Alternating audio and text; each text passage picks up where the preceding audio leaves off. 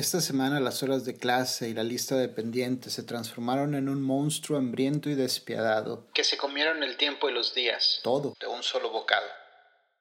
Dar clases no es únicamente mi trabajo. Es mi pasatiempo favorito. También mi mayor fuente de ansiedad porque quiero darlo todo. Pero esa es otra historia.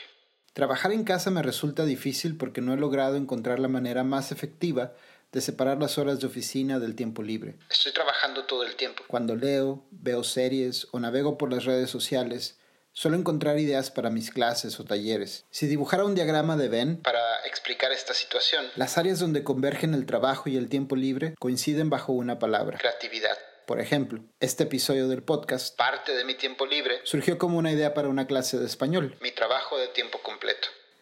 La semana pasada, para una de mis clases, decidí hablar de viajes.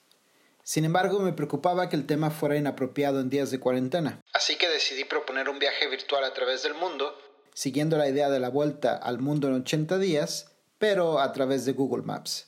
Y adaptando la idea del episodio 2 de este podcast, hacer una guía turística de los espacios donde vivimos mi alumno y yo. Busqué en Google Guía turística de mi casa. Y di con la siguiente respuesta. The Lonely Planet Guide to My Apartment un texto publicado en el New York Times por Jonathan Stern. La clase fue un éxito con mi alumno. Un preadolescente que sin problema muestra su disgusto cuando tenemos una clase aburrida. Así que habiendo superado una audiencia tan honesta y exigente, pensé que esta idea podría funcionar para el podcast. Soy Eduardo Torres y este es un hombre camina. Bienvenidos. Caracterizada por los contrastes, mi casa es una mezcla de orden y caos, zonas soleadas y oscuras, paisajes urbanos y bucólicos. La vida cultural es muy activa, y aunque las actividades sociales no abundan, pueden resultar bastante atractivas.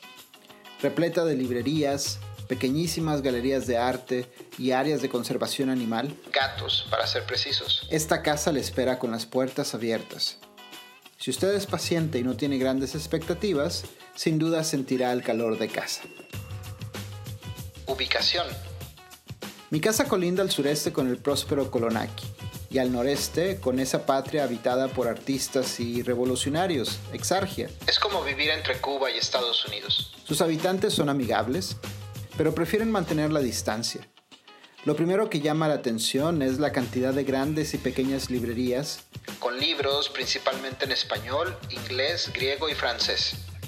A la izquierda encontrará la sala, conocida también como Saloni. Aquí se llevan a cabo festivales de cine, al igual que las convenciones de cultura pop y animación japonesa. Al norte está el distrito gastronómico, donde lo multicultural es lo de hoy.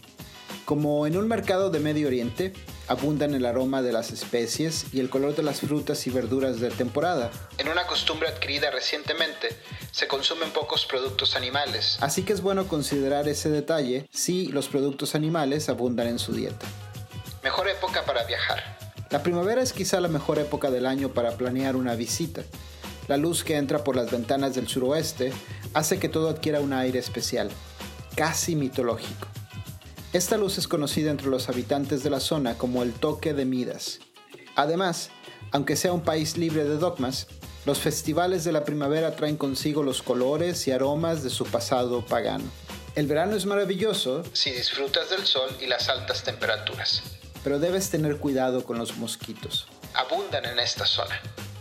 El otoño es muy peculiar, pues tras el clima abrasador del verano, los paisajes vuelven a ser verdes gracias a las lluvias de la temporada. ¿Qué llevar? Si bien abunda la comida, especialmente los famosos snacks, los productos de belleza suelen escasear. Es una costumbre extraña porque sus habitantes parecen estar obsesionados con los productos de limpieza doméstica, pero parecen no conocer las cremas humectantes o productos para el cabello. También es buena idea traer repelente de mosquitos y alimento para el gato que ronda la zona turística y los que viven en la periferia y zona metropolitana. Costumbres. Los habitantes de mi casa tienen rituales cotidianos que es importante respetar. Las dos cosas que se hacen al despertar son alimentar al gato y beber café. De hecho, muchas de estas costumbres giran alrededor de los gatos. Eso es quizá reminiscencia de una época donde los felinos fueron adorados como dioses. Otra costumbre que puede resultar extraña a los visitantes es el rol que Snoopy Snoopilopoulos tiene en la vida de los habitantes. Hay muchas leyendas sobre su llegada a mi casa, pero la más aceptada es que es un novelista judío al que le fue concedido asilo político hace muchos años. Gracias a la intervención de los reyes de Guilford. Llegar a mencionar que Snoopy es ficticio, un objeto inanimado, un juguete o un peluche podría causar serios problemas diplomáticos. Salud. Salvo la tripohipnosis mexicana, también conocida como mal del puerco, en esta zona no hay riesgo de enfermedades contagiosas. Eso sí, hay que tener cuidado con el sobrepeso, pues los habitantes suelen ignorar las políticas de prevención puestas en vigor y han hecho del sedentarismo una tendencia en boga. Sociedad y cultura. La estructura social de mi casa es bastante simple.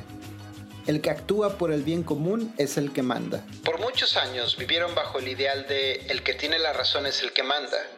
Pero los fenómenos migratorios recientes han transformado la sociedad de mi casa y la idea de razón absoluta está bajo el escrutinio público, al igual que el heteropatriarcado, el capitalismo, los dogmas y los libros de superación personal. Si no respetas mi libertad y mis galletas, no eres bienvenido. Esas son las líneas iniciales del himno nacional. Seguridad. Por las noches se han reportado robos en el distrito gastronómico, pero el mayor peligro es la banda de las sillas. Su modus operandi es el siguiente. Esperan el momento en que usted deja su silla de oficina para correr a ocuparla. El gobierno, en una actitud vergonzosamente de derecha, asegura que estos peligrosos criminales tienen como objetivo desestabilizar a la nación. La verdad es que las sillas de oficina son cómodas. Y ya. ¿Qué ver? Por las noches, el Distrito Rojo abre sus ventanas y si está de suerte, puede ver el famoso espectáculo de cabaret de Jarisa, la gata sin vergüenza. Mi casa está dividida en seis zonas principales. El estudio, o pequeño Oxford, donde se puede asistir a conferencias y seminarios de literatura francesa del siglo XIX principalmente. Sí, son muy snobs. El Saloni, que organiza festivales de cine y alberga el Distrito Rojo por las noches. El Distrito Gastronómico, donde puede asistir a los festivales de comida mexicana, griega y, para los más valientes, cocina alternativa. El Barrio Prohibido, una zona rocosa y llena de cachivaches donde se rumora vive la famosa Jarisa. Pero no hay gran cosa que hacer. Y la zona, o co-living space, un anglicismo introducido con el afán de hacer la zona más atractiva a los turistas, pero que en realidad es solo un área que sirve de oficina, área de juego, desayunador, espacio alternativo para funciones de cine y maratones del sueño. ¿Qué comer?